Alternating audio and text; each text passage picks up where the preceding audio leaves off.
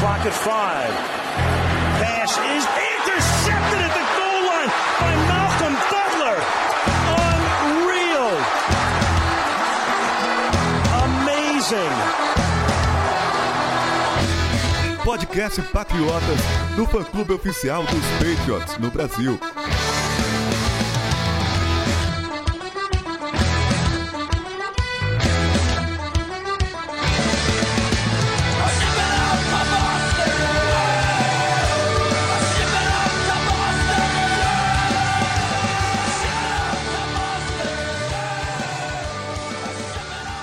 Sejam todos bem-vindos ao podcast Patriotas número 251. O, o título do podcast passado foi Vitória com V maiúsculo. Sidney, como é que a gente vai nomear esse agora? Vitória com todas as letras em caps lock? É, para não dizer vitória com D maiúsculo de defesa, né? Não ia fazer muito sentido por causa da palavra, mas foi uma vitória completamente eh, avassaladora, assim, dominante. Eh, os Patriots não deram chance nenhuma para o Atlanta Falcons no jogo inteiro. É, é aquele jogo assim, não sei se, se, você sentiu isso, assim, mas no segundo quarto já dava a impressão de que assim, dificilmente os Falcons vão conseguir é, ameaçar essa partida, né? De tão controlados e dominados que eles estavam sendo. Cara, é isso que você falou é interessante, porque às vezes a gente realmente sente que, o, que a defesa vai dominar completamente o jogo pelo andamento dele.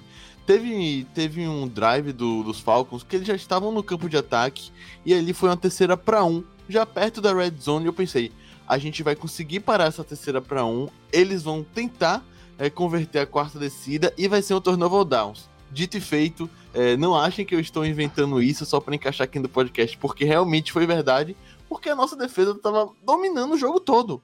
E, e, parece que é uma evolução que vem de partida a partida e o céu é o limite. Mas a gente estava brincando do nome para o podcast, Sidney. Eu pensei em um ainda melhor do que uma simples vitória. É Líderes da EFC East de, pela primeira vez desde 2019, a gente retomou a ponta da nossa divisão. É, quem diria, né? Além da. Como a gente venceu na quinta, esse final de semana, a rodada do domingo, ficou, ficamos de espectadores, né? E a, e a secada nos adversários aí deu certo. É, os Bills, né? Nossos rivais de divisão estavam na frente dos peitos, perderam o jogo deles hoje. É, é o Tennessee Titans também, líder da AFC, perdeu também o Zebraça, perdeu para o Houston Texas e os Patriots estão de volta no topo da AFC Leste. Exato, exato. A gente vai falar muito disso no podcast de hoje. Vamos começar pela partida contra o Atlanta no Thursday Night Football, só que depois vamos bater um papo desse panorama geral do calendário dos Patriots, os próximos jogos que deve definir aí nessa temporada é, regular e também na questão da classificação, porque do jeito que a carruagem tá andando, Hum, não seria muito louco ele não mirar uma seed 2, até quem sabe uma seed 1. Então a gente vai bater muito papo sobre isso, mas primeiro, bora começar a falar dessa partida contra a Atlanta.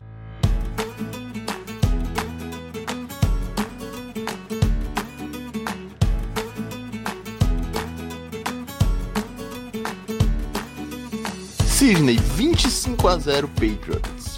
Para quem não viu a partida, é comum pensar, bom, desses 25 pontos foram o quê? Dois touchdowns, é, três touchdowns, errou conversão de, de extra point.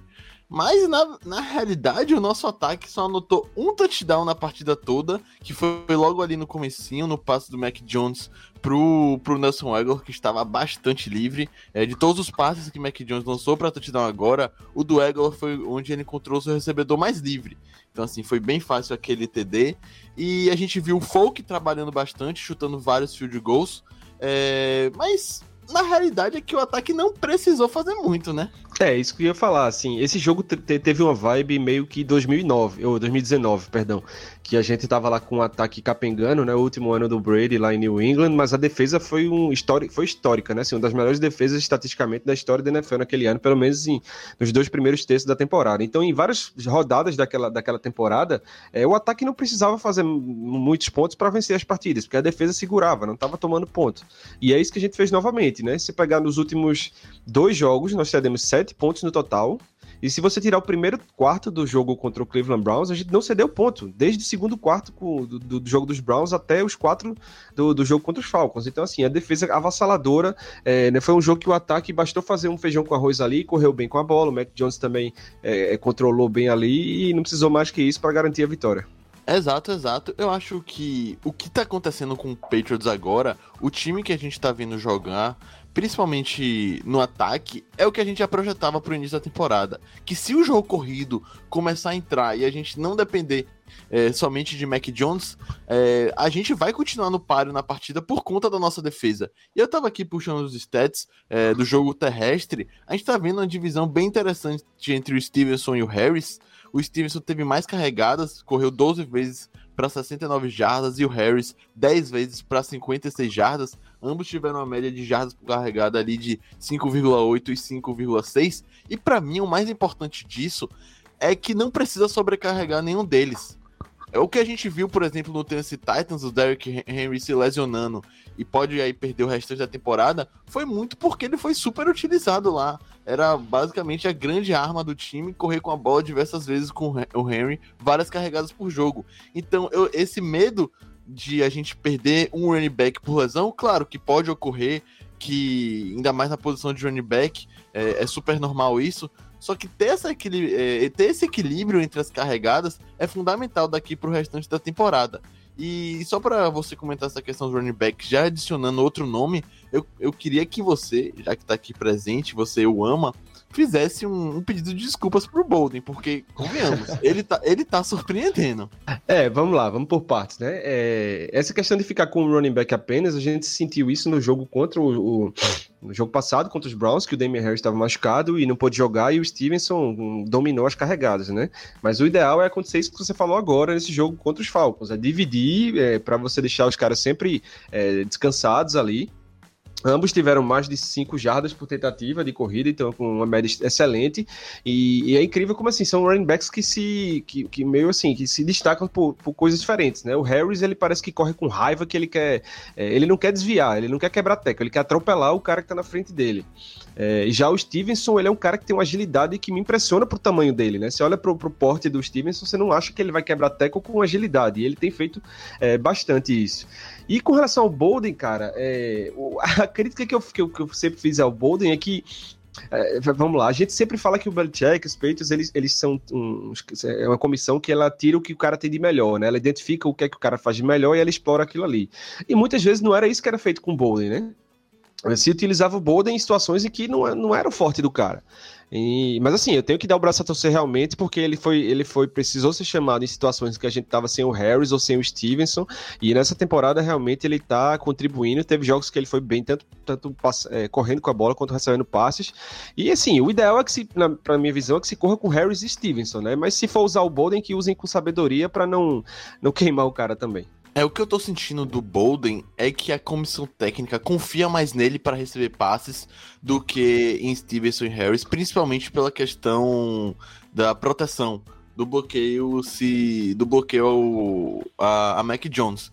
Porque o que acontece? A gente já viu o Ivan Fierce falar muito, muito disso em entrevistas coletivas, de que se o running back ele tem dificuldade em, em, desvendar o blitz, de identificar o blitz e de proteger pro passe, dificilmente ele vai estar tá em situações de passe. É meio que óbvio isso. E quando a gente perdeu o James White no início da temporada, que era espetacular em todos esses sentidos, meio que ficou sem ter quem colocar. E Bolden, por ser um veterano, por ser experiente, já conhecer mais o sistema do time, foi o escolhido para essa função e vendendo, vendendo conta do recado e vem se mostrando para mim um recebedor muito mais seguro do que eu imaginava. Mas e, e só para complementar essa questão da proteção do passe, é, se você olhar direitinho, nós perdemos os três melhores running backs protegendo é, o, é, o pass rush da, da, temporada passada. Eles não estão mais no, nos Patriots.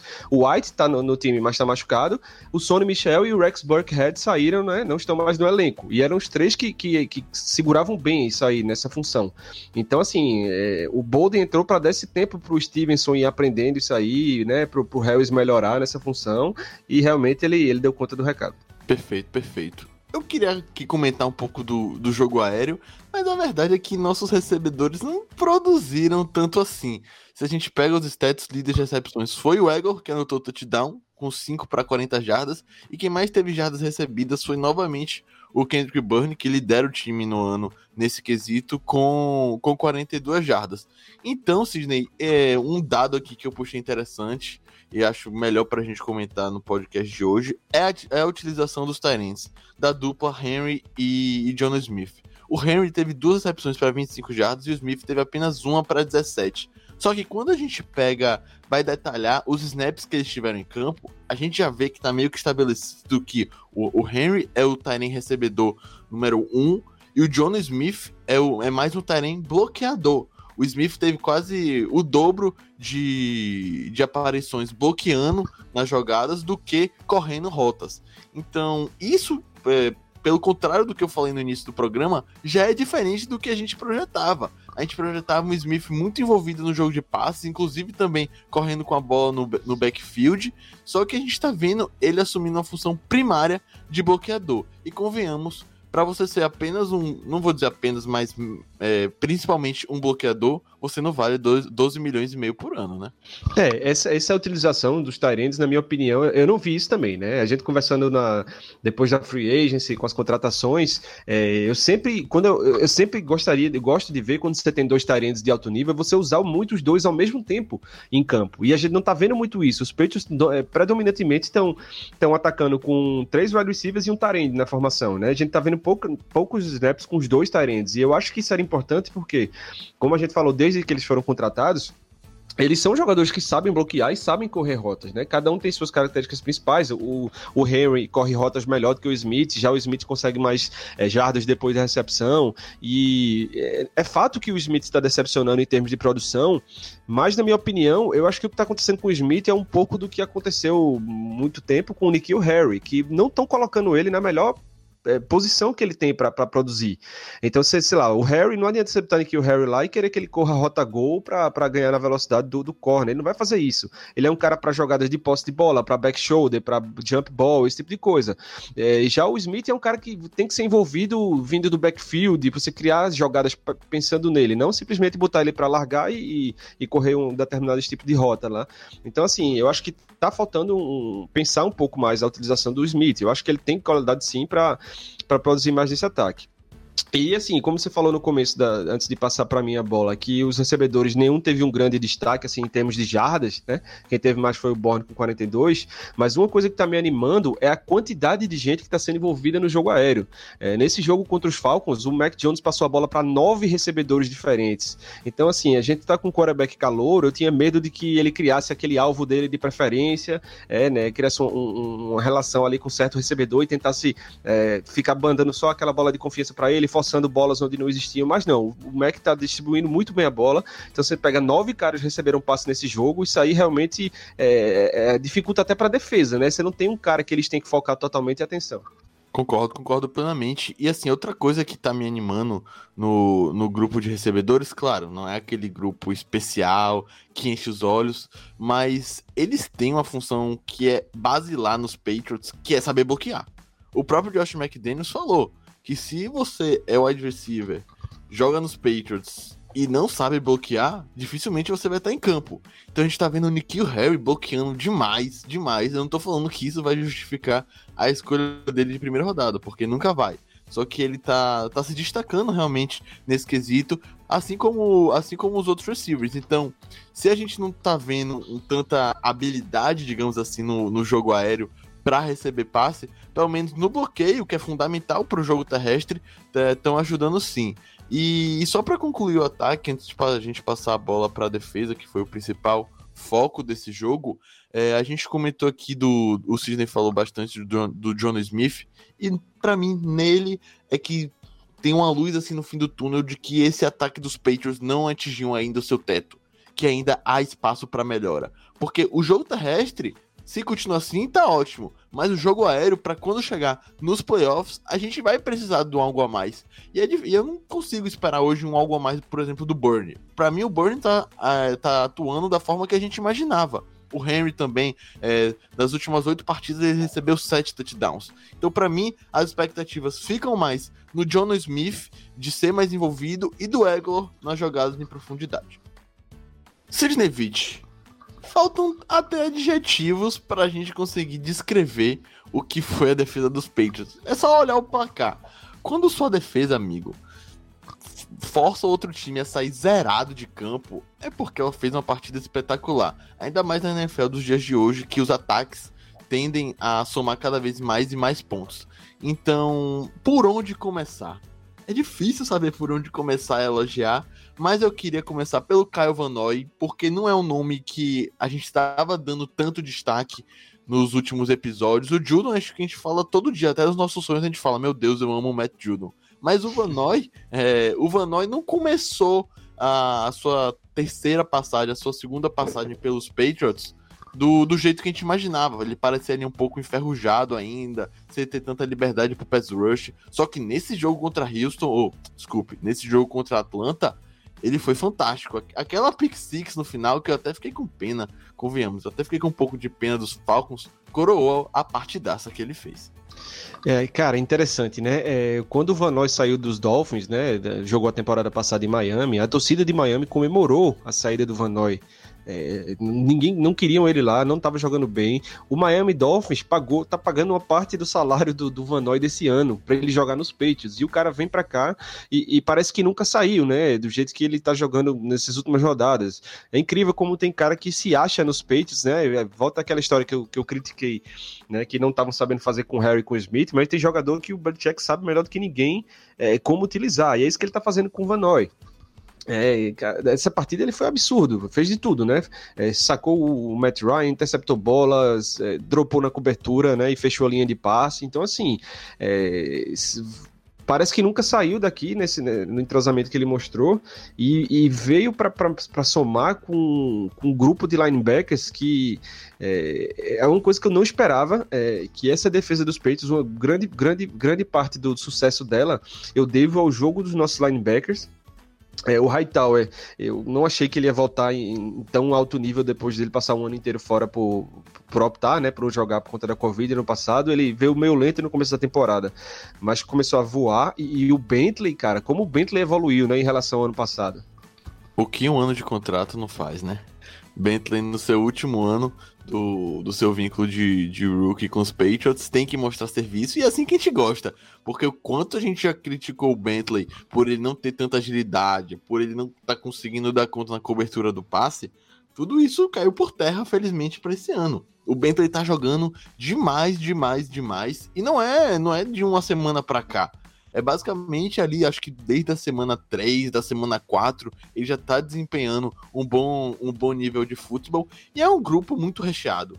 Muito recheado. E, cara, eu acho que a gente nem tá se dando conta das ausências. Por exemplo, o, o Josh Uche foi colocado na injury reserve, não fez falta no, no jogo contra os Falcons. O, o Jamie Collins já tá na injury reserve há duas semanas, também não tá fazendo falta, porque isso mostra o quanto de opção tem. O Chase Winovich, a gente nem lembrava que ele tava na IR e foi reativado, já é mais uma opção pro time.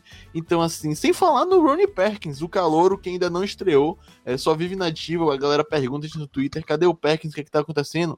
Pessoal, é a opção técnica. Ele joga no, no grupo mais profundo dos Patriots, no grupo mais habilidoso da defesa dos Patriots. Então, assim, já, já seria difícil para ele por ser rookie. Ainda mais jogando no setor tão, tão recheado, complica ainda mais.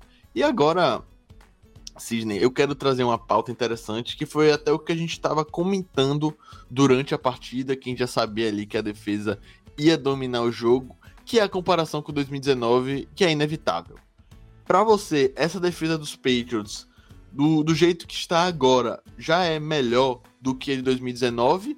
Ou, ou ainda não? Ou vamos com calma? Cara, eu acho o seguinte, eu acho que a gente ainda falta muita, muita bola para rolar nessa temporada e é uma coisa que muitas vezes as pessoas esquecem, né? Aquela defesa, duas coisas. Primeiro que, que a tabela da temporada de 2019 não foi das mais complicadas em termos de adversários. A gente cruzou ali com, com a NFC Leste, jogamos contra Giants, Cowboys, que não estavam os Cowboys desse ano, é, o Eagles também, não tava lá essas coisas. Então, assim, não pegamos uma tabela tão difícil. E outra, a, a defesa dos Patriots, ela não manteve aquele nível absurdo a temporada inteira. A primeira metade da temporada ela voou, não deu chance para ninguém. Depois a defesa começou a cair. Foi quando a gente viu que o ataque não tinha condições de, de, de ele garantir vitórias, né? Quando a defesa não garantia, o ataque não conseguia garantir. Então, assim, eu acho que se você pegar o, melhor momento daquela defesa, ela foi melhor do que a desse ano está sendo até agora. Só que se essa defesa de 2021 mantiver o ritmo que ela está agora até o final da temporada, aí você olhando o panorama geral, acredito que dá para brigar ali, talvez até dizer que, que foi uma defesa melhor. Não sei o que, é que você acha. É, eu acho, para mim, o mais interessante disso tudo é que apesar de ser o mesmo time e a mesma mente defensiva por trás, são defesas que jogam de formas distintas. Em 2019, o grande foco dela, o grande diferencial dela era a secundária, porque foi ali o melhor ano da carreira de Stephen Gilmore. Ele, inclusive, foi eleito o jogador defensivo do ano, com JC Jackson também voando, Devin McCurry e Cia. Então, era uma defesa que tinha como seu pilar a secundária. Já de 2021, é meio que ao contrário. O grande foco dela é o pass rush, porque os quarterbacks adversários não estão conseguindo respirar. Matt Judon já tem mais de 10 sacks nessa temporada, a gente ainda tá é, na semana. Acabou a semana 11 agora. Então, assim. É, são bem diferentes o estilo como elas jogam. E o de 2021, sendo sincero, me agrada mais. Me agrada mais porque eu acho que hoje um pass rush mais forte consegue suprir uma, uma secundária não tão talentosa assim do que ao contrário. E se encaixa perfeitamente nas peças que a gente tem. Só que o meu medo, Sidney, é que daqui para frente, quando a gente pegar ataques mais talentosos, com grupos de recebedores mais talentosos, a formação que a gente está jogando na secundária, que é prioritariamente em zona, não funcione, não funcione mais. Porque quando a gente pega quarterbacks elites como o Patrick Mahomes, um Tom Brady da vida, um Aaron Rodgers, eles conseguem dissecar a zona com muito mais facilidade do que os quarterbacks que a gente vem enfrentando. Você não tem esse receio, não? É, foi bom você tocar nesse assunto, né? Que uma das diferenças foi isso, pelo fato de, naquela temporada, a gente ter uma secundária é, beirando a perfeição, né? Boa, boa parte da temporada, o Gilmore estava possuído. Então, os Patriots dos últimos anos foram um time que, que jogaram predominantemente a marcação homem a homem, né? É, cada corner pegava seu recebedor e você tinha uma core ali por, na traseira para garantir a última linha. Esse ano, não, você não tem mais o Gilmore, então você tem que jogar mais em zona. É, e para você jogar em zona, você precisa do pass rush. Você, ele tem que funcionar, como o Arthur falou, você pega um quarterbacks bons nessa liga e você dá 3, 4 segundos para eles no pocket, eles vão, eles vão destruir qualquer zona que você marque. Então, assim, para que esse sucesso da, da secundária continue ocorrendo, o pass rush tem que funcionar. Então, se a gente começar a dar tempo para bons quarterbacks contra essa defesa em zona, vai ficar mais difícil para marcar e aí essa, esse nível absurdo que a defesa está jogando, ele certamente vai cair. É, pra eu não ficar aqui em cima do, do muro e dar o meu veredito, para mim, essa defesa de 2021 ainda não é melhor se comparar no geral com a de 2019. Mas para mim, ela tem chance sim de a gente acabar a temporada e falar, pô, essa defesa de 2021 realmente foi espetacular e superou a de 2019. E para mim, o principal ponto disso é que em 2019 a gente tinha um calcanhar de Aquiles e a gente não tinha peças para meio que salvá-lo que era a defesa contra o jogo terrestre. Só pegar o, o jogo de wildcard contra o Tennessee Titans, que Derrick Henry nos destruiu, e ali foi a tônica do que foi a defesa contra a corrida dos Patriots na temporada toda. Em 2021, não. Até por conta da gente ter peças talentosas no front seven, na, na linha defensiva, especialmente com Devon Gotcha, Christian Barmore e Lawrence Guy, eles estão subindo uma muralha uma parede. No último jogo, os Falcons só correram para 40 jardas. Então, assim, esse fato da gente ser melhor defendendo contra a corrida do que a gente era em 2019 me anima, porque meio que quando o time adversário vai nos enfrentar, ele não tem aquele ponto fraco da nossa defesa que ele olha, pô, é aqui que a gente vai minar o nosso jogo, é aqui que a gente vai trabalhar, porque a gente sabe dessa deficiência deles. Em 2021, a gente, a princípio, não tem isso.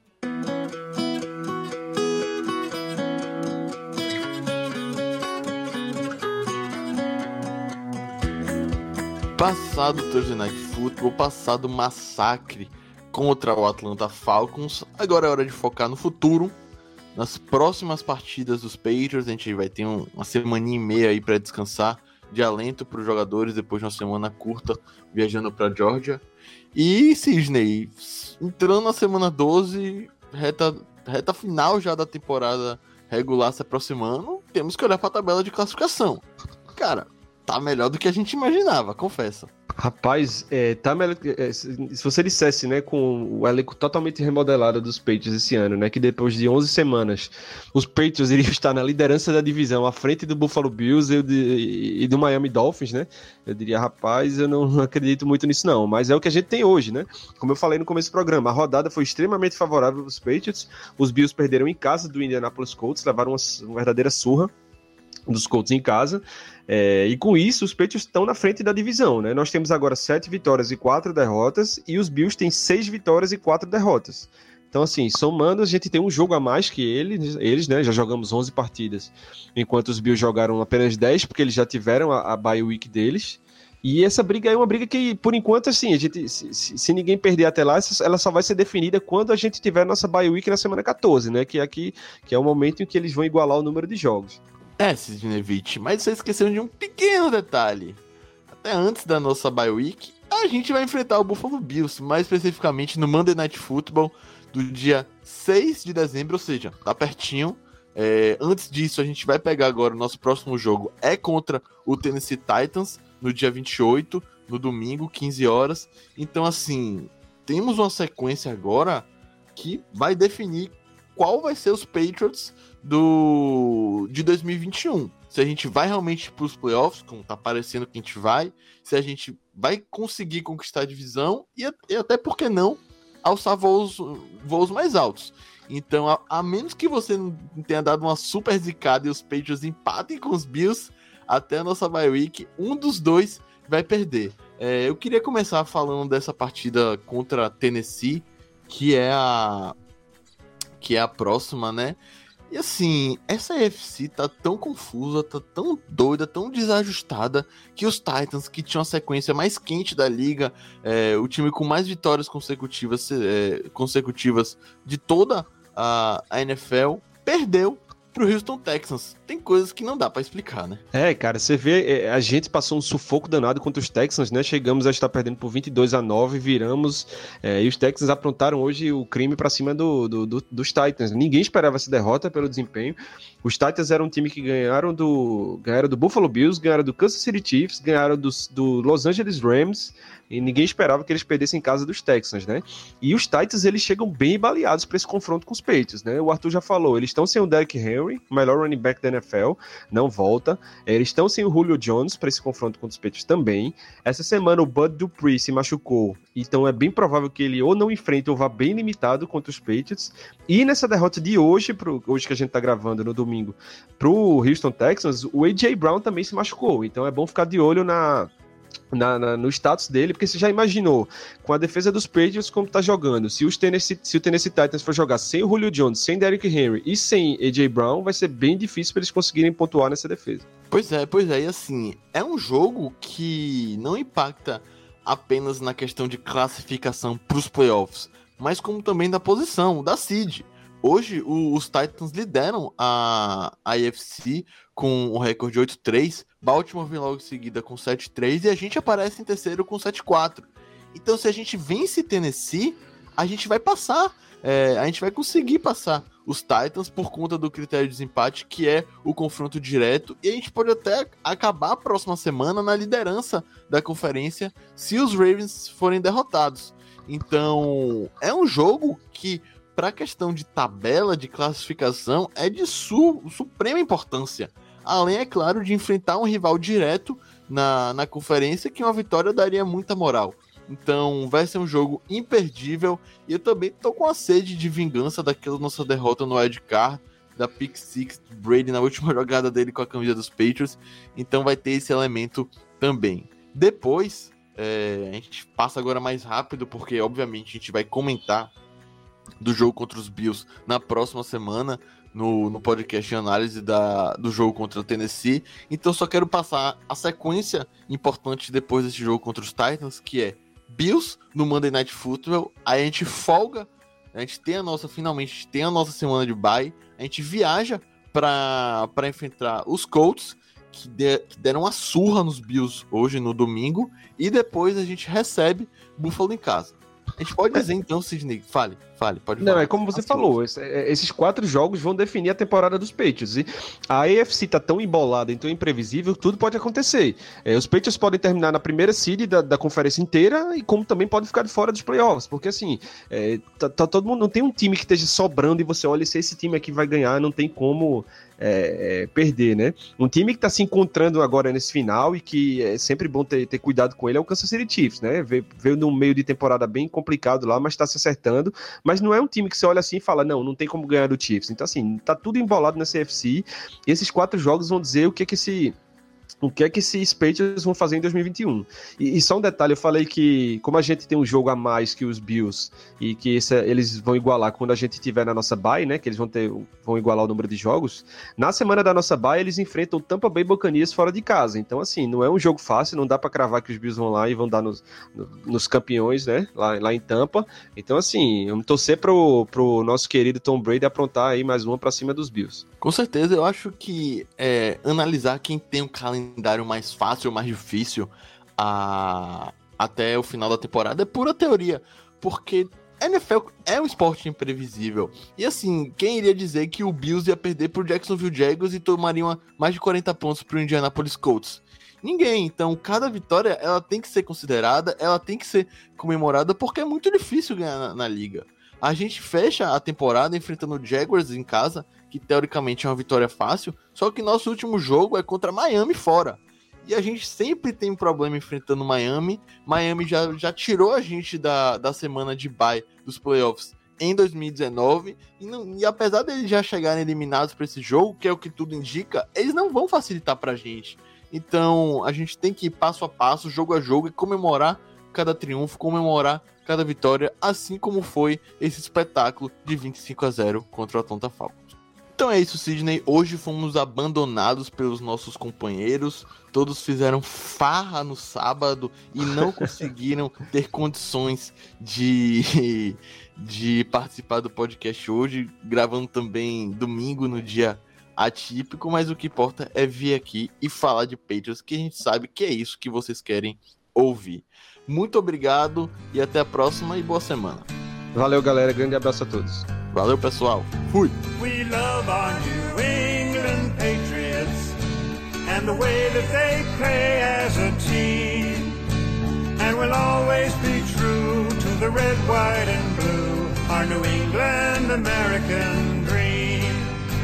When they take to the field, they don't often yield. They'll bend but they seldom will break. If the first half should sour, well, there's still half an hour. They'll ignore every bruise, every ache, and they'll pull it all out at the end of the bout. If it's close and the game's getting scary, if the offense can't score with a few seconds more, then we call in old clutch Vinatieri. We love our New England Patriots and the way that they play as a team. And we'll always be true to the red, white, and blue, our New England American dream. I can't say enough about the wonderful stuff that they do with a field and a ball. And when game time arrives, the team comes alive.